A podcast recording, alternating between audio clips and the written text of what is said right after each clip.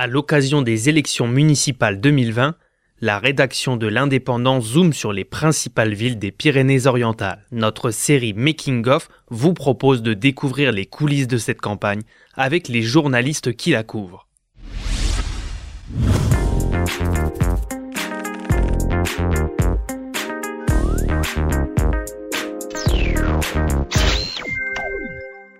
Cet épisode est consacré à la ville de Banyuls avec Véronique Parer. Bonjour Véronique. Bonjour Michel. Véronique, tu es journaliste à l'Indépendant, euh, tu t'occupes euh, de la côte Vermeille.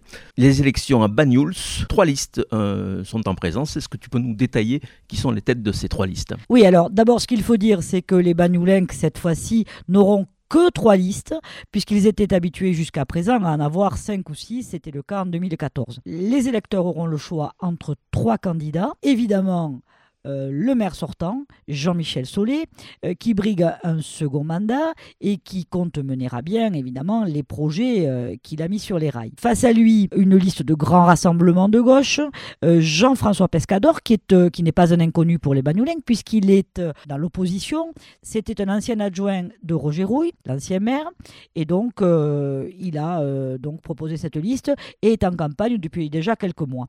Et puis, et puis, il y a quelques semaines à peine, une troisième liste euh, a été dévoilée, conduite par une femme, Emmanuelle Fradet, qui est euh, aussi euh, connue parce que c'est la fondatrice du mouvement autonome des, des parents d'élèves et qui a décidé de partir en campagne avec à ses côtés un binôme, Marc Marty, puisqu'elle parle beaucoup, elle, de binôme. Alors ces trois listes sont marquées normalement sans étiquette, mais on voit clairement qu'il y en a deux de gauche et plutôt le maire sortant de droite. Alors les deux de gauche, euh, c'est une guerre fratricide, mais ils ont quand même déjà prévu ce qui va se passer au second tour. Oui, absolument. Alors, les trois candidats sont sans étiquette, en tout cas déclarés ainsi, euh, mais euh, on ne peut pas s'y tromper.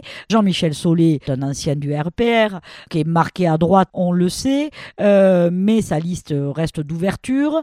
Évidemment, pour Jean-François Pescador et Emmanuel Fradet, c'est un peu différent, puisque là, effectivement, ils sont eux aussi marqués à gauche. Visiblement, l'entente euh, n'a pas été possible dans ce premier tour, mais ce qui est clair, et tous les deux l'annoncent à l'intention de leurs électeurs, celui qui arrivera en tête au second tour et qui bénéficiera donc de plus de 10% des suffrages se maintiendra et l'autre se retirera. Merci Véronique et rendez-vous donc euh, le 15 mars aux urnes et le 16 dans le journal pour les résultats du premier tour. Absolument, merci. C'était Making of, le podcast produit par l'Indépendant qui décrypte la campagne des municipales 2020 dans les Pyrénées-Orientales.